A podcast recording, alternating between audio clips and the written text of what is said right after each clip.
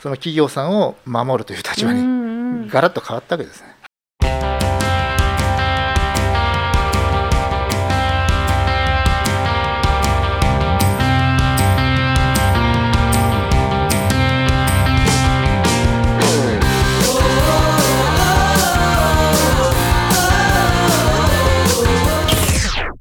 さあ本日も始まりました。広報流広報担当者のための広報専門番組ですどうもガッツメデワークス村上隆でございます。はい。よろしくお願いいたします。今日のゲストの方はですね、はい、日本に非常に少ない希少な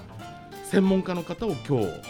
ゲストにお招きしてるんですよ。貴重なお話がお伺いできそうですね。そうですね。早速、はい、参りましょう。PR ジャパン株式会社代表 PR コンサルタントでいらっしゃいます中村峰介さんですようこそ。どうもよろしくお願いします。中村でございます。おはようございます。今日はありがとうございます。そうですね。あの中村さんはですね、ねあの広報の中でも危機管理のコンサルタントの方なんですよ。そうですね、うん、まあ企業はですねやはりこう世の中に接していくときに今だと SNS ですとか、ね。まあ、当然コロナのような大きな出来事とかさまざ、まなこの危機にさらされてますもう背中合わせですもんね。そうなんですよそれ、まあ、今日は広報担当者の方のみならず、もう必聴ですね。そうですね。じゃあちょっと早速そこに至るまでのちょっと経歴というかですね自己紹介いただきたいなと思うんですけどわかりました。はい。えっ、ー、と私ですね、えー、もともと新聞記者でして、えー、まあ大学を出て産経新聞というところで社会部経済部っていうところでまあ10年間ぐらい記者をやりました。でずっと最前線でやってたわけなんですが、それでまあ10年経ってまあいろいろありましてね、あのー、仕事を変えようと思い立ちまして、であの PR 会社ってところに入ったんですよ。でこれはプラップジャパンというところなんですが、そこで、まあ、6年半ぐらいいましてで40歳で、えー、独立起業しまして、えー、今そうですね13年ぐらい経っているということでですからまあ結局 PR コンサルタントの方がもうかれこれうんと18年189年になって大ベテランです、ね、そうですねジャーナリストの2倍近くになっちゃったっていうことですね。やはりそういうちょっとお話聞くとですねあの10年間のこの社会部や経済部の経験っていうのは非常に重要だったんじゃないかなとこの危機管理方法をやる上でですね、はい、これは重要ですね。やはりそのメディアっていうのがあります。で今メディア多様化してますけれども、うん、やはりあの皆さんご存知のようにいわゆる一時情報ですね。これはほとんどがやっぱりいわゆるオールドメディア、うん、ああの新聞テレビとかそういうところから出ていることは変わりはないんですね。でその意味ではそこを理解しかつ対処するっていうことはやっぱり今の時代でも危機管理のやっぱり基本であり、肝なんですね、そこはね、そこは変わらないです。ちなみにちょっと社会部とか経済部の時のお仕事の内容というか事件とか政治とかいっぱいあると思うんですけど、ね、あの、はい、社会部の時はあのいろんなところにいたんですけどもあの遊軍っていうところが長かったんですよ。遊軍って遊ぶ軍隊の軍って書いてあの遊んでるわけじゃないんですけどね。あの、まあ、遊びもしましたけども。結局いわゆる持ち場なしっていうやつですね。なので普通記者って、まあ、記者クラブっていうじゃないですか。はい、でそういうところに詰めて例えば厚労省担当とか警視庁担当とかが多いんですけど本社にいてで何かあったら行けみたいな感じだっていろんなテーマに沿ってやったりとかやるんですね。でそれが長くてその時にやってたのが、まあ、経済事件担当班だったんですよ。で当時はバブル崩壊した後の処理山市が潰れたりですね。長銀日債銀とか重戦とかですね。総会屋事件とか。たくさんありますね。そういうのの取材ばっかりやってました。だから企業不祥事。企業事件の取材なんですよ。だから本当に昔取材したことを今逆の立場でその企業さんを守るという立場にガラッと変わったわけですね。なるほど。やっぱりそこの経験っていうのは本当重要でしたよね、特に山市とか、僕もうっすらとまだ、覚えてますもんテレビで。私友達も実は友人も何人もいたので。結構オンタイムです。あの時記者会見であのね、野沢社長が号泣されましたね。あれがあったんですけど、それを詰めてた方の記者だったわけですね。すごい悪い人みたいになってますけど、私が泣かせたわけではありません。仕事ですよ。まあそれが今逆で守る方の立場にねなられたということで。危機管理広報コミュニケーションのコンサルタントとしてどういったちょっとお仕事をやってるのかっていうのをちょっと教えていただけますか？わ、うん、かりました、はい、あの基本的にお客様というのは主に企業ですね。ただ企業だけではありません。その政治家もありますし、あのいろんな団体もあります。NPO もあったりいろんなあります。で何をやるかというと要するに2つなんですね。1つは何かが起こってしまった、あ危機的な状況が起こった。例えば、えー、不祥事でね事件になって逮捕者が出るとか、あありますよね。あの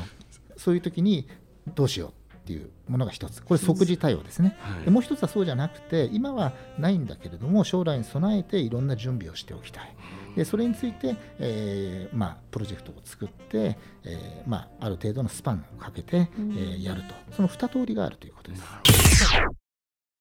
危機管理広報の準備の中で重要なことっていうのはポイントとしてはどういうところになっていくんですか、あのまあ、重要と言いましょうか、まずやるべきことは3つなんですね。うん、で1つは、まずは制度です、システムです。これ、例えばマニュアルとかありますよね。うん、で、危機管理マニュアルっていうのは、よくいろんな、特にメーカーさん中心にお持ちなんですよ。でこれは当然、消防の指導で、うん、あの避難訓練とかやったりとか、はいはい、そういうのはあるんです。ところが、コミュニケーションのマニュアルがないわけなんですよ。大半ないでしょうね。ないですよね。コミュニケーションって何かというと、社内外へ向けてどういう段階で誰がどういう権限でもって、えー、判断をしてですね、どういう手段で情報を発信するかっていうことのまああのルールなんです。そういうものがないといざという時にじゃあどうしようという時の判断がまあ、俗人的かつ、あのルールに基づかないものですね、そうすると、まあ、混迷するわけですよ。なので、まず一つは制度を作るということですね。これが一つです。でもう一つは、知識と意識の、まあ、向上です。これは、例えば危機に対してそれを重要視する気持ちとか、自分が当事者になりうることを認識するとか、それから例えばそういう時にどういうことが起こるかということについて勉強するとか、これは例えばセミナーをやったりですね、えー、レクチャーをしたりとか、そういうことですね。で最後の一つが、いわゆるシミュレーショントレーニングです。実際に起こったことを仮定して、じゃあ記者会見やってみましょう。まあ、これメディアトレーニングとになるんですけれども、やったりとか、あのそういったことを実際に模擬でやってみるということですね。で実際はあの多いのは、今多いのは電話トレーニングです。電話トレーニング。つまりあの実際のクライシスがあった時に記者会見するってそうそうあることじゃないんですよ。はい。はい、それは大変なことで。で取材の90何パーセントは電話なんですね。まず電話かかってくる。その時の電話の対応を取るのが広報であったりとか会社によっては総務だったりとか。でまあ代表電話だってあるわけですね。で、ね、怖いのはその電話の方がですね相手が見えない。突然来る。で相手のテンションもわからないし相手の考えもわからない。中でしかも喋ったことは全部記事に出てしまうというですね恐ろしい状況があるんですね。なので私の近年の活動ではトレーニングではこの広報向けの電話取材トレーニングってのは結構売れてます。重要ですねこれは、うん、次にその事後の、起こっちゃった時に何をしたらいいか。本当にトレーニング受けてないとパッとわからないと思うんですよね。そうですね。ここその起こった後のことをちょっと教えてもらいたいんです これはもうあの千差万別でいろんなケースがありますよね、はい、あと会社の規模もあるし会社が持っている体制もあります。ただ広報部がちゃんとあるところもあれば何にもないところもあるわけですね。それによってだいぶ違ってはきます。ただ原則として必要なことはまずは観光令なんですよ、つまり窓口の統一なんですでさっきおっしゃったように、どこに電話がかかってくるか分からないときに、勝手にべらべら喋られたら困るわけなんですね。なので、会社でじゃあ、マスコミ対応、外部との対応、コミュニケーションをする人は誰なんだということを決めなきゃいけないんですよ。それは前もって決めておかなきゃいけないんですね。なので、電話が来ても、その人に全部集約する答えない、でその人が全部まとめて責任を持って1件ずつ対応していく。それを全部ログを記録しておいて、え誰に何を言ったかも記録しておくというまず体制が一番大事なことなんです。ここから始まるんですね。これができてなかったらもはやもう要するに情報を把握できないわけですから、後始末がもう大変ですよね、ね、もうコントロールするどころじゃなくなるんでまずそれをやるべきなんですね。でそれをやった上でじゃあその今あるあの状況を分析して、うん、まあ、把握しますよね、それに対してじゃあどこの部分を開示するとか開示しないとかあるいはこちらからじゃああのホームページにメッセージを出そうかとか、うん、プレスリリースを出そうかとか記者会見しようかとか、うん、そういう段階ですね。そのどの程度の対応が必要なんだ。あるいはこちらから対応しないでパッシブに、あの受け身で取材だけ受けるっていうのもありますし、案件によっては一切その存在を、まあ、是認しないといいますかあの言及しないということもあります。例えば社内で規則違反で事例が出て処分されたりしますよね、うん、でそういうのって基本的に社外費じゃないですか、うん、なるほど。ところがそ、ね,、れが外部に漏れてじゃあお宅でじゃあ部長さんが例えばハラスメントで、えー、休職処分になりましたねっていう時にじゃあそれを入って言うのかそうなんですということもありますよね。でそれもちゃんと決めなきゃいけない。なるほどなるほど。そっか。そういうことも細部に至るまで。そうなんです。だからすべてのことをこう判断しなきゃいけないんですね。で大体道は二つに分かれてて言うか言わないかとかあの会見をするかしないかとかその分かれ道の判断をするのがそのコンサルタントの仕事。いきなり電話かかってくることあるんですか？中なんかもうリサーチして中村さん大変です、ね、もうもうもう夜中でも何でもありであの企業からもそうですし、代理店さんですね、あの PR 会社、それから広告代理店、そちらからの方が多いんですよ。それ言える範囲でいいんですけど、はい、今まで起こったことでこれは大変だったぞとか、うん、こんなことが実はあるんですみたいなことって何かありますか、うんまあなかなかねそう言われるとこう言いづらい面もいろいろあってそうですよね。ちょっとそうですね。だからいやそれは切り込んでいかないとここは、えー、夜中にやっぱり例えばね電話かかってきて知らない会社から来て、うん、あの結構な偉い人が明日逮捕されるっていう話があるんですけどどうしたらいいでしょうかみたいな感じでもう一晩かけてもう本当どうしたらいいんですかねその時。ねそんなこと言われて。そうですね、もうちょっと早く行ってくれよってそうですよね。もあるし、うん、そういうのはもう笑えないけど。当然逮捕されてそれはもうメディアも嗅ぎつけてて、報道されるっていう前提です。あのー、そこまでの情報はその担当者もわからないんですね。だから要するに何が何だかわからない状態で来るというのが多いですね。あとはやっぱり最近多いのはそのネット絡みですね。それ多いですよね。あの企業はそのオウンドメディアでいろんな媒体を持ってますから、そこでやっぱり変なことをやらかしてしまったときに思わぬ反応が来るわけですね。それで、えー、どうしましょうっていうことでそれまで急にこう来るっていうことが結構夜来ますね。なるほど。夜来ます。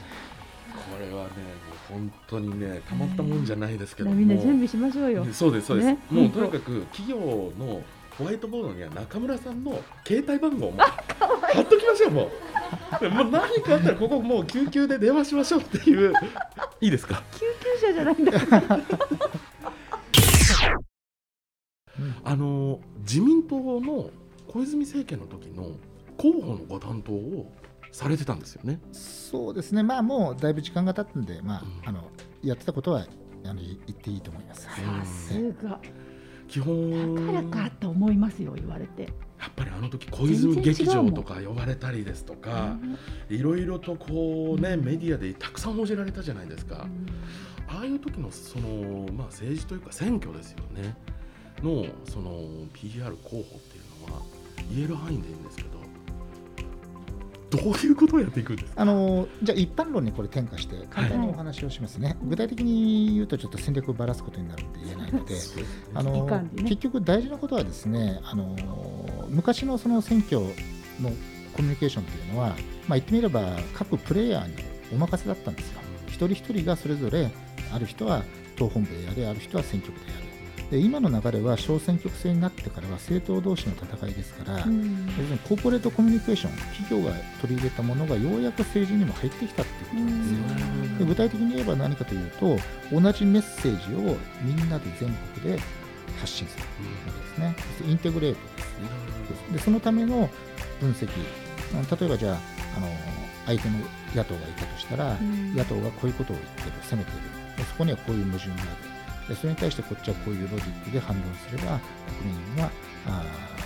納得するだろうみたいなことを分析して作り出してそれをこう流してえー、まあ、一斉にやると。そういうようなことの繰り返しその前提となる世論の読み方、うん、報道状況の読み方例えばテレビにおけるその言説ですね。どんなふうに語られているか、うん、お茶の間でどんなふうに受けて。要するに選挙は1億2000万人向けのあの、うん、マーケティング活動ですからね、そこで売れる商品を作るということなんで、やってなかったんだなって、海外とやっぱり日本の違いみたいなものあるんですか？あのやっぱり PR というもの自体がアメリカから来てるものですけども、うん、これが、まあ、よく言われるのはそのケネディ対ニクソンのうん、あの選挙テレビ討論ですね、そこから、まあ、かなりこう本格的に語られるようになった。その時あのニクソンが疲れた顔であのかなりこうトーンのですね、えー、モノコルだったのかな。とにかく見栄えが悪かったですね、それに対しケネディが非常にそのあの、はい、生き生きとした感じであってそれでぐっと形勢がっていうのがありますが、まあ、とにかくアメリカ、欧米ですね、このあの多文化多、多人種の中で物事をはっきり言わなければいけないという、まあ、日本とは違う文化の中で育ったのがやっぱり PR という。まあ、これはあの、P、日本で PR っていうと自己 PR ということになりますけども、今度はこれパブリックリレーションズですから、まあ、公共との関係性なんですね。なので、我々人間があの世間の評判を気にするように、企業も団体も政治もやはりそのご近所の評判を気にしなきゃいけない。っていうのがパブリックリレーションです、まあ、よく思われたいとか愛されたいとかですね。そういうことが、まあ、あの本来の趣旨になるわけなんです。忘れがちですけどね。そうですね注目されてるニュースが、このオリンピックのことなんですよ、はいはい、今いろいろと報じられてますけど、うん。中村さんの目線からこのオリンピックの報道のされ方を見て、どういうふうに感じてらっしゃいます？いやあのですねこの間の日曜日ですかね、うん、ようやく NHK スペシャルであのオリンピックをどうするっていう討論会が開かれたんですね、でそれまで私、マスメディアにおいて、このオリンピックをやれ中止にするとか、あるいは無観客にするとか、本格的な討論とか、論説が出たのはあんまり見たことがないんですよ。で、ね、なんでこんな4か月前まで出ないのかという問題を考えますとやっぱりとてもその日本の危機管理上非常に怖いなと思うのは、うん、ちょっと大げさですけども戦前戦中のですね、うん、要するに戦争にずるずると入っていった。であの原爆を落とされてもなかなか終戦の決断ができなかった時の日本人の、まあ、なんていうかメンタリティってあるじゃないですか。いまだにあるじゃないですか。物言えば唇寒しじゃないですけどもあの言霊信仰っていうんですかね、うん、あのやめる中心すべきだって誰も言い出しっぺになりたくないみたいなことがあったりとか まあその他いろいろマスメディアが、ね、オリンピックのスポンサーになってたりとかいろんな問題があるんですけどもとにかく本来 これだけのイベントなんですから、もう半年以上前からもちろんそのやることが前提だと思うんですよ、うん、これ、日本が立候補したわけですから、それは分かりますが、その上で、じゃあ、観客はどうするんだとか、議論はもう堂々とされてなきゃいけないのに、ようやくここに来て、もう時間切れということで始まった。って見てると、あまりその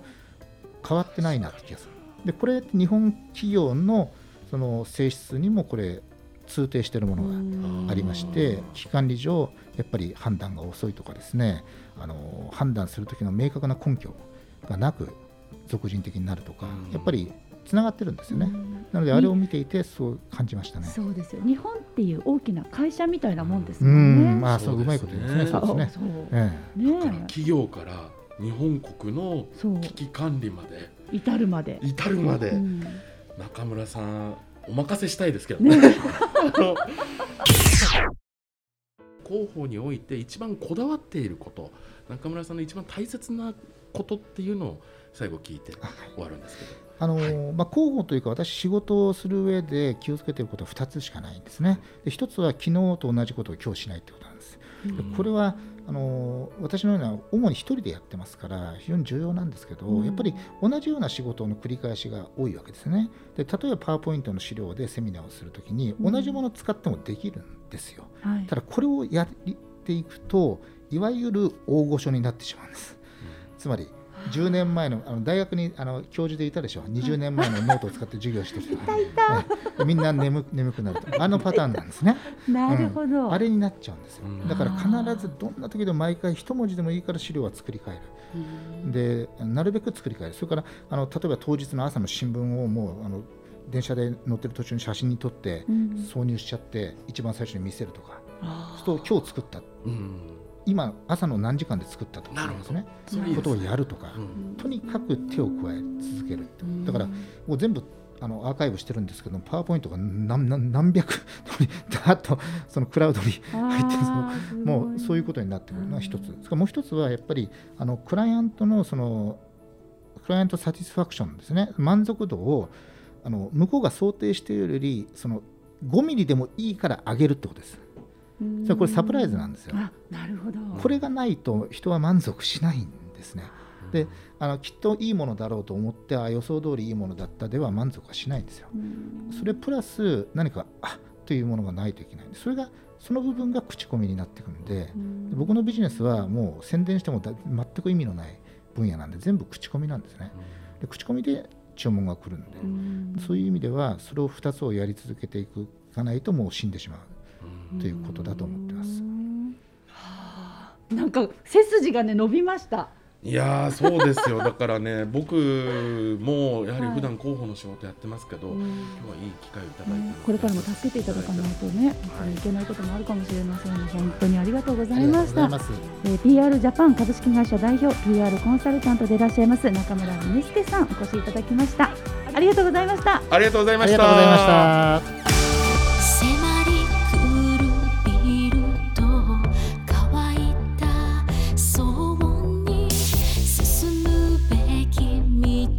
我没有心